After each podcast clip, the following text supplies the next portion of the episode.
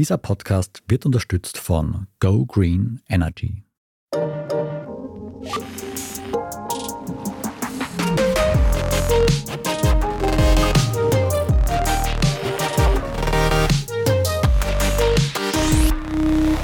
Herzlich willkommen zu Lohnt sich das? Der Standard-Podcast über Geld.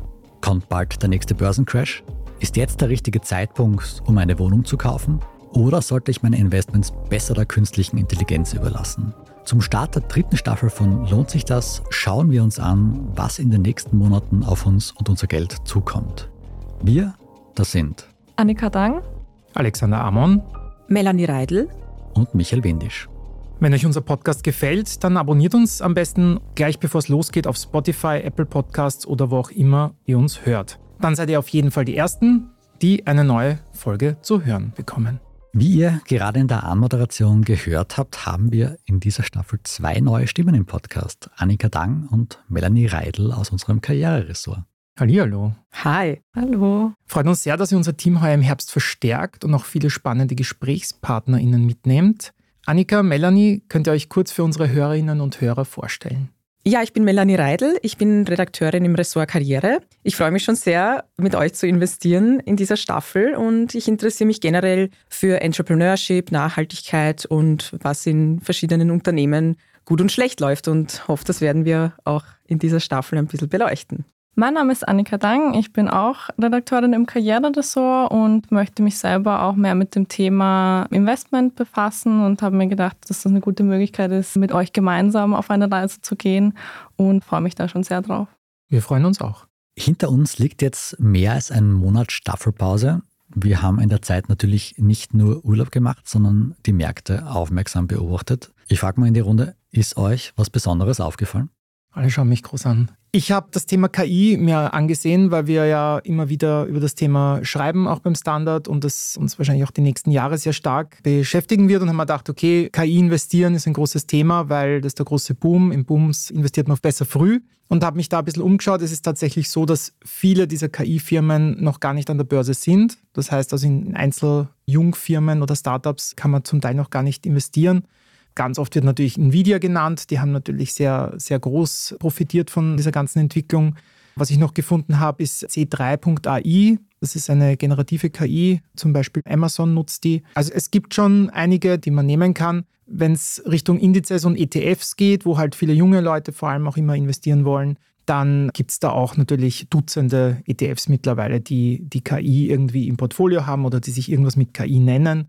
Es gibt zum Beispiel bei X-Trackers den AI and Big Data UCITS, aber auch da die größten Posten Nvidia, Amazon, Apple, Microsoft. Also keine Überraschungen. Die machen auch zum Teil irgendwie 60 Prozent dieses ETFs aus. Ähnlich sieht es bei einem von Amundi aus, ein MSCI Robotics and AI. Also man sieht, es ist auch immer oder sehr oft mit anderen Bereichen oder artverwandten Bereichen kombiniert. Auch hier Top 10 Nvidia, AMD ist hier dabei, ServiceNow, Oracle, und Adobe zum Beispiel. Also auch hier jetzt wenig neue Namen. Das heißt, wenn du einen MSCI World hast in irgendeiner Form oder den Weltmarkt abdeckst bereits mit ETFs, dann gibt es eigentlich keinen ETF, der jetzt dein Portfolio wahnsinnig erweitert, sondern du kannst eigentlich einen Schwerpunkt halt auf diese Bereiche legen, wenn du hier investierst.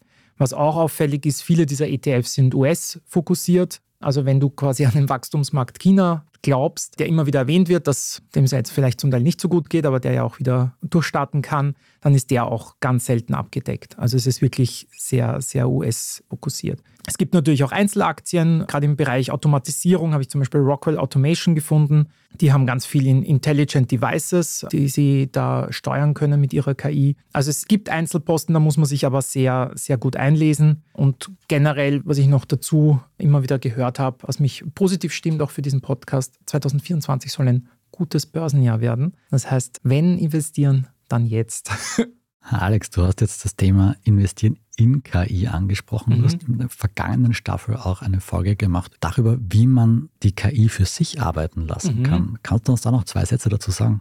Also tatsächlich haben die meisten Hörerinnen und Hörer wahrscheinlich gehört. Wenn nicht, dann bitte jetzt nachhören. Also es ist tatsächlich so, dass ganz am Anfang gerade von ChatGPT und anderen immer diese mehr rumgegangen ist. Ich frage die KI, wie ich investieren soll und sie sagt mir dann zehn Aktien, die auf jeden Fall durch die Decke gehen und das ist in der Regel, sind das alles Schnellshots. Also das war auch zum Teil die, wenn es Studien dazu gab, waren die zu kurz, um irgendwie zu sagen, das war Glück oder das war wirklich sinnvoll. Also es wurde jetzt an keiner Stelle irgendwie geraten, die KI zu befragen, um Börsenkurse vorzuschlagen. Ich glaube, wir haben ja mit dem Bitpanda-Chef auch einmal gesprochen, der hat auch eine starke Meinung zu dem Thema. Also der Weg kommt, also dass es quasi deinen Personal KI Assistant gibt, also soll. Von den Banken ist das sicher ein guter Service dann, den sie verkaufen können. Aber ich würde jetzt noch keine KI fragen, was ich mit meinen 10.000 Euro machen soll. Doch besser ein bisschen auch den Hausverstand einzusetzen. Genau. Annika, Melanie, was habt ihr so gesehen auf eurer Recherchetour? Ich habe mich als Einsteigerin jetzt ein bisschen allgemein informiert, habe mir ein bisschen intern auch Ratschläge eingeholt vom Wirtschaftsredakteur Alexander Hahn. Der hat mir die Frage, ob jetzt ein guter Zeitpunkt wäre zu investieren, gesagt, das kann man immer erst im Nachhinein sagen. Schlauer ähm, Fuchs. Ja. Genau, ich glaube, an der Weisheit wird sich so bald auch nichts ändern, aber er hat mir ganz grundsätzlich schon ein paar Tipps mitgegeben, die ich dann auch gleich für mein Investment nachher verwenden möchte und hat mir halt auch nochmal so überblickshalber was gesagt zum Thema auch Sparzinsen, die jetzt ja nach langer Zeit mal wieder ein Thema sein können für viele. Also es ist ja eine sehr beliebte Anlageform in Österreich, aufs Sparbuch was anzulegen. Er hat gesagt, das lohnt sich jetzt eigentlich schon wieder, wenn man das möchte und wenn man halt auch bedenkt, dass man dann gebunden ist für eine längere Zeit und dann das Geld dann nicht herankommt. Aber genau da kann man jetzt eigentlich mit drei, vier Prozent oft rechnen und das ist dann schon gar nicht so schlecht. Es liegt fast bei den 7% Inflation. Genau. da muss man aber auch dazu sagen, ja, das ist, wie du sagst, gebundenes Geld. Also ich habe nämlich auch nachgeschaut zum Thema Sparzinsen und habe herausgefunden, bei meiner Hausbank, die bietet derzeit 3% für täglich fälliges Geld. Klingt jetzt auch nicht schlecht, wenn man die vergangenen Jahre als Vergleichswert heranzieht. Wenn man dann genauer schaut, das ist nur für Neukunden. Für Bestandskunden gibt es nur 1% und auch das nur für ein halbes Jahr und danach geht der Zinssatz wieder auf 0,01 Prozent. Also sollte man sich vielleicht doch auch noch was anderes überlegen als Sparzinsen. Ja, ein zweiter Tipp, den er mir genannt hat, waren Anleihen, die man ja bei Unternehmen einkaufen kann. Und er hat gemeint, da kann man auch um die 5 Prozent erzielen. Man hat natürlich ein großes Risiko dabei, weil wenn das Unternehmen dann doch insolvent wird, ist das ganze Geld weg. Aber er hat dann auch gesagt, man kann sich natürlich orientieren daran, dass es Firmen gibt, die schon sehr lange bestehen, also ohne jetzt eine Empfehlung abgeben zu wollen. Aber Siemens gibt es seit über 150 Jahren. Also er hat gesagt, es ist relativ unwahrscheinlich, dass man da sein ganzes Geld verliert. Ich glaube, das können wir an der Stelle dann gleich sagen, dass der Podcast natürlich und vor allem unsere Meinung widerspiegelt und keine Anlagetipps sind. Das heißt, wir werden hier nichts sagen, was Sie zu Hause machen müssen oder sollen, sondern das sind alles Ideen von uns, wir besprechen und die unsere Meinung sind. Ja, dann mache ich mal weiter. Ja, ich habe mir so ein bisschen alternativere Investments auch angesehen, also was vielleicht noch nicht ganz so bekannt ist, aber was auch an Bedeutung gewinnen könnte. Zum Beispiel habe ich mir angesehen, man kann eben in Psychedelics investieren und eben Health Innovations, also Gesundheitsinnovationen, sollte ich besser sagen, werden auch immer wichtiger natürlich. Also eh klar, nach der Corona-Krise ist das natürlich auf jeden Fall ein Ding. Und jetzt mit der Cannabis-Legalisierung in Deutschland könnte man sich auch vielleicht denken, da tut sich was mit der Cannabis-Aktie, die ja sehr, sage ich mal, schlecht performt hat in den letzten Jahren. Und dann habe ich mir auch noch angesehen, was ebenfalls natürlich sehr schlecht performt hat, waren die Kryptowährungen und die Kryptobörsen, die in den letzten Monaten noch einige pleite gegangen sind, beziehungsweise auch als eher nicht so vertrauenswürdig abgestempelt wurden. Da kann man sich auch anschauen, was sich da tun wird, weil der Bitcoin soll ja jetzt bis 2030 anscheinend durch die Decke gehen und das ja. habe ich schon oft gehört. das, das ja. hat man schon oft gehört und es ist ein bisschen verwunderlich, wenn man sich eben anschaut, was sich bei den Kryptos in den letzten Jahren getan hat. Und Ripple soll nächste Woche etwas verkünden. Schauen wir mal, was sich da tun wird. Und was ich natürlich auch gesehen habe, was jetzt immer wichtiger wird, sind Investments in ESG-Anlagen, das heißt Environmental, Social Governance, also die Nachhaltigkeitsberichte von Unternehmen. Und das wird jetzt ab 2024 eben verpflichtend zu berichten. Und deswegen könnte es natürlich auch sein, dass die Anlagen, die als nachhaltig gelten, eben wichtiger werden.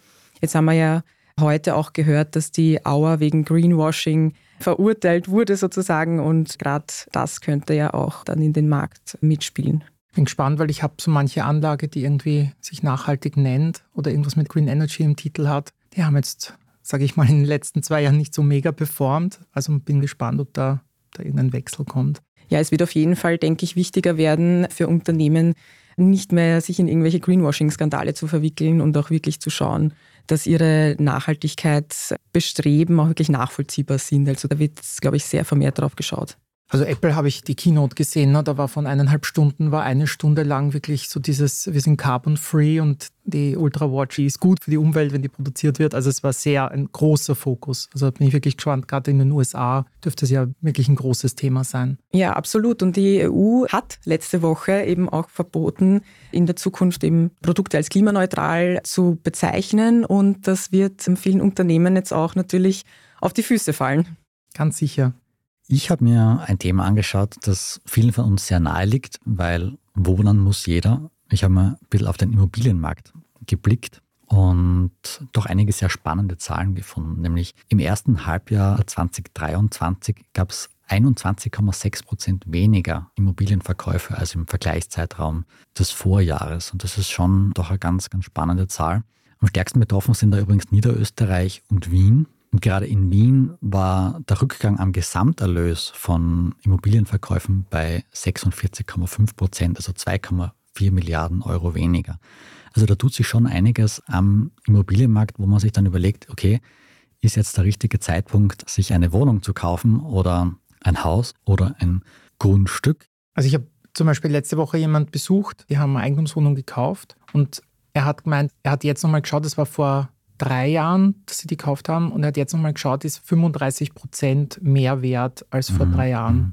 Also er könnte sie jetzt nicht mehr kaufen. Ja, es ist interessant. Die Preise bilden sich nämlich in dieser Bewegung noch nicht wirklich wieder. Analysten gehen davon aus, dass die Preise für Wohnimmobilien vorerst einmal gleich bleiben werden. Raiffeisen hat analysiert, die rechnen für 2023 und 2024 für einen Preisrückgang um ca. 10 Prozent. Da muss man allerdings auch wieder genauer schauen. Neue Wohnungen, also neu gebaute Wohnungen, werden circa gleich bleiben, aber ältere Wohnungen, also gebrauchte Wohnungen, dürften etwas sinken. Und was ich auch ganz, ganz spannend gefunden habe, wiederum laut Raiffeisen werden mittlerweile 40 Prozent der Kredite für Sanierung und Renovierung verwendet. Und 2022 waren das nur 25 Prozent. Also der Trend geht eher dazu, Wohnungen neu herzurichten, in bestehende Wohnungen zu investieren, als jetzt wirklich in neue Immobilien. Und ob man wirklich jetzt eine neue Wohnung kaufen will, oder ob man doch wartet, bis die Preise tatsächlich einmal fallen, das muss man dann selbst für sich entscheiden. Ich glaube auch, dass das halt auch A aufs Budget ankommt und B jetzt sagt man ja, dass viele Firmen gerade, also Baubranche ist, hört man aus vielen Ecken, dass es da gerade kracht. Also gerade bei den kleineren Firmen, also die großen wird es wahrscheinlich eh immer geben, aber die kleinen, glaube ich, die bleiben jetzt gerade auf den Wohnungen sitzen. Aber eben, so wie du sagst, es spiegelt sich nicht in den Preisen. Also es ist jetzt nicht so, also ich habe auch kurz geschaut, also ich habe jetzt kein Schnäppchen gefunden, ja, man muss bei allem dazu sagen, auch wenn die Preise gleich bleiben oder 10% sinken, werden die Preise noch immer weit über dem liegen, was vor Corona-Niveau war, weil seitdem, wie du sagst, vor drei Jahren, vier Jahren, da sind die Preise schon noch massiv angestiegen. Der Status in Sachen Geldanlagen ist also auf jeden Fall weiterhin kompliziert. Auf jeden Fall. Und in der zweiten Hälfte unserer Folge schauen wir uns dann ganz konkrete Investmentmodelle an. Und wir haben dazu auch die Meinung einer sehr bekannten Persönlichkeit aus der Finanzwelt eingeholt. Also bleibt dran. Etwas Gutes für die Umwelt zu tun, ist manchmal leichter als man denkt, wie zum Beispiel durch den Wechsel zum richtigen Stromanbieter. Gib auch du dein Go für eine grüne Zukunft. Ganz einfach online in nur drei Minuten zu Go Green Energy wechseln und von grünem Strom zum fairen Preis profitieren. Mehr Informationen findest du auf gogreenenergy.at. Standard-Podcasts gibt es ja wirklich schon zu jedem Thema. Also fast jedem. True Crime. Thema des Tages. Lohnt sich das? Inside Austria. Serienreif. Besser leben. Rätsel der Wissenschaft. Edition Zukunft. Und, und, und. Aber nicht jeder hat die Zeit, das alles zu hören. Und manchmal möchte man sich einfach nur ein paar Minuten beschallen lassen. Ich bin Scholt Wilhelm. Und ich bin Margit Ehrenhöfer. Ab sofort bringen wir auch Highlights unserer Podcasts. Für zwischendurch, wenn mal weniger Zeit ist. Diese kurzen Ausschnitte nennen wir Shorts So wie eine kurze Hose. oder eine kurze Geschichte. Okay. Und Shorts vom Standard finden Sie jetzt überall, wo es Podcasts gibt. Am Beginn unserer letzten Staffel haben wir ein kleines Experiment gewagt und virtuell 10.000 Euro mit unterschiedlichen Ansätzen veranlagt. Alex, erinnere uns noch einmal, was war noch einmal dein Investment und wie es sich entwickelt? Also du hast ja sicher die letzte Folge von der zweiten Staffel gehört, wo ich das ja auch erwähnt habe, wo du mich Ich gefragt glaube, hast. ich war sogar dabei. Eben, eben. Ich werde es trotzdem nochmal kurz wiederholen. Also ich war ja als tech-affiner Mensch Apple, Microsoft und ASML und dann noch ein bisschen Sport dazu mit Adidas und ich sag mal, das Ganze hat sich waagrecht entwickelt. Ich hatte ein bisschen Plus, aber allerdings vor Steuern. Das heißt, ich würde sagen, die Inflation habe ich nicht abgefangen mit, mit meinen 10.000 Euro. Ich hätte es aber jetzt auch tatsächlich gelassen, das Investment, um auch diese, weil wir auch immer sagen, ne, diese vier Monate oder was wir das liegen haben, ist nicht repräsentativ. Das heißt, ich hätte es ausgesessen und ich glaube an meine Aktien und ich werde die behalten und dann zum Ende dieser Staffel hoffentlich Positives berichten können. Hm, Das ist sehr vorbildlich. Ich habe damals im April in Bitcoin und Gold investiert. Da sind beide Werte ganz gut im Trend gelegen. Seitdem ist aber ziemlich auf und ab gegangen. Mein drittes Asset, ein Wasser-ETF, ist recht stabil geblieben.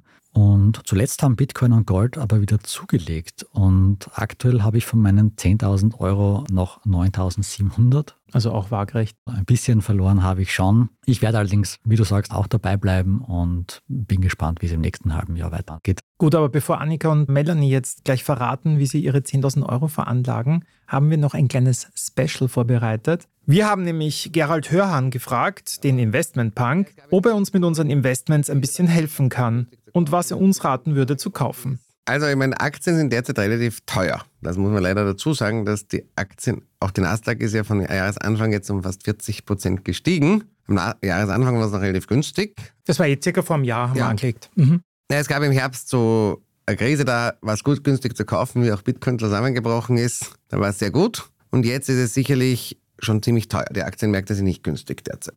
Bei Bitcoin sehe ich schon noch das Potenzial, dass das vielleicht mal sehr viel Geld wert wird, aber ich sehe es wie eine Rakete.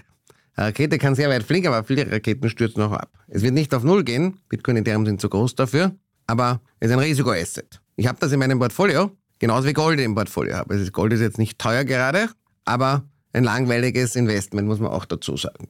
Und heuer ist einfach schlicht und einfach das Jahr der Immobilie. Wobei man könnte mit der Vonovia versuchen, darauf zu spekulieren. Das ist aber eine imperfekte Spekulation, weil man da relativ wenig Einfluss hat, was dort vorangeht. Und in der deutschen Immobilienwirtschaft viele seltsame Deals geschehen sind. Die heißt, das Spiel The Towers of Greed kann man sogar heute journalistisch gesehen nachlesen. Also besser ist, man kauft sich sein eigenes hässliches kleines Loch, also eine Einzimmerwohnung für 20.000 Euro, wie ich mein Buch beschreibe. Dann glaube ich, würde man jetzt, wenn man es in guten Lagen kauft, ein sehr gutes Geschäft machen. Genauso wie man letztes Jahr nichts falsch machen konnte, wenn man im Herbst Kryptos gekauft hat. Aber Sie meinen, wenn man eben nicht genug Geld hat, um sich jetzt eine eigene Wohnung zu kaufen, dann kann man in Immobilienentwickler investieren. Nein, nein, nein, nein, nein, nein, nein, nein. Immobilienaktiengesellschaften, Immobilienentwickler sind ganz gefährlich. Die Bauträgerindustrie und die Immobilienentwicklerindustrie, die wird jahrelang eine Krise haben. Das ist nicht vorbei. Aber Vonovia ist so der Bellweiser des deutschen Immobilienmarktes. Und sie ist jetzt schon, sie hat sich ja etwas erholt, schon um 30 Prozent vom All-Time-Low, weil die hat viel Bestandsimmobilien. Die Vonovia hat zwar auch viele energetisch zu sanierende Gebäude, aber sie hat viele Bestandsimmobilien. Und die sind jetzt sicherlich in einer schwierigen Marktphase, müssen noch einiges abverkaufen, aber über ein paar Jahre gesehen kann sich das durchaus wieder erholen. Aber ich würde definitiv, da ich ja bei dort keinen Einfluss habe und dort auch einige seltsame Dinge im deutschen Immobilienmarkt generell passiert sind bei diesen großen Gesellschaften, wäre es besser, man kauft sich seine eigene Wohnung. Ja, mit unseren 10.000 Euro Investments werden wir uns wahrscheinlich auch kein kleines Loch kaufen können. Trotzdem sind wir gespannt, wie ihr eure 10.000 Euro investiert. Annika, Melanie, die Stunde der Wahrheit. Wie wollt ihr eure virtuellen 10.000 Euro veranlagen? Und warum? Ich habe mir, wie ich ja schon gesagt habe, im Vorfeld ein paar Tipps eingeholt intern und ein Tipp war, nicht alles auf eine Karte zu setzen.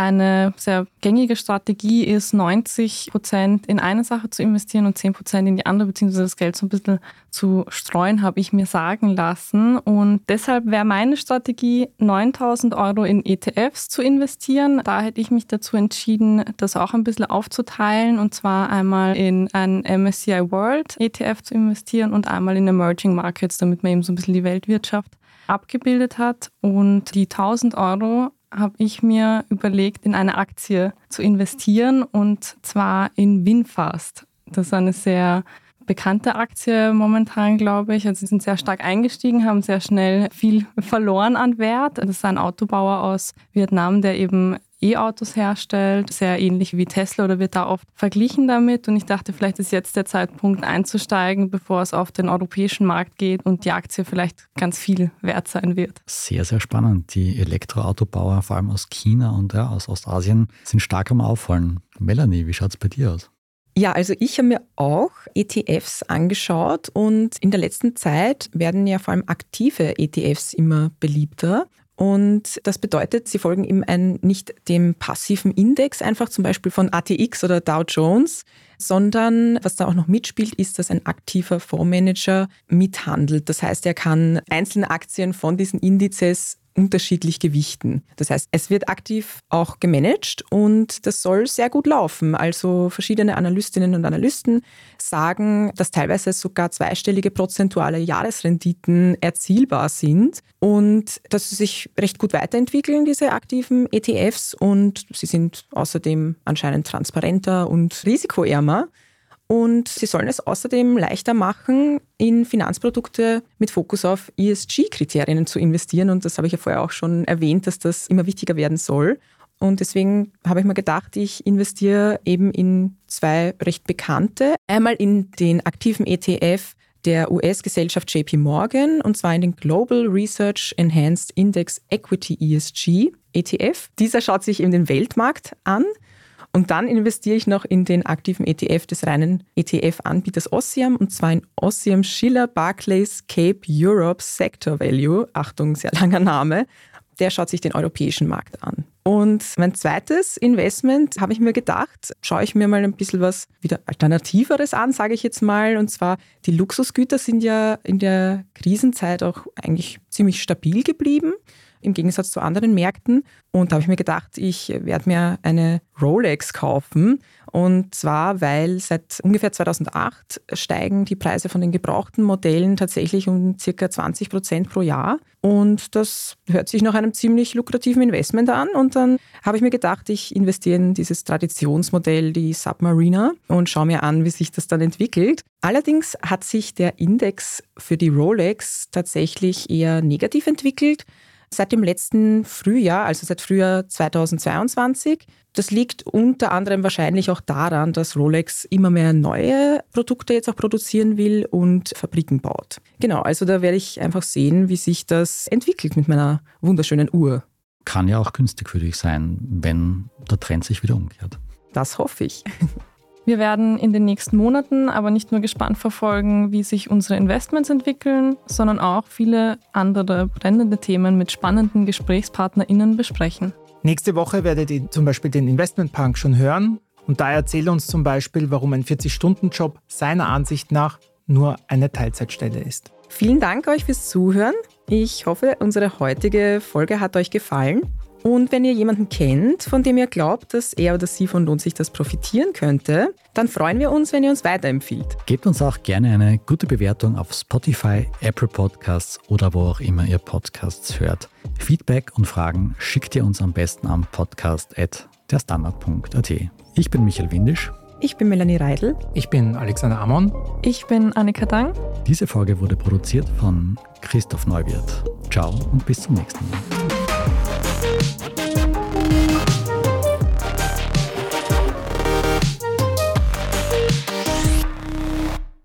Etwas Gutes für die Umwelt zu tun, ist manchmal leichter als man denkt, wie zum Beispiel durch den Wechsel zum richtigen Stromanbieter. Gib auch du dein Go für eine grüne Zukunft. Ganz einfach online, in nur drei Minuten zu Go Green Energy wechseln und von grünem Strom zum fairen Preis profitieren. Mehr Informationen findest du auf gogreenenergy.at.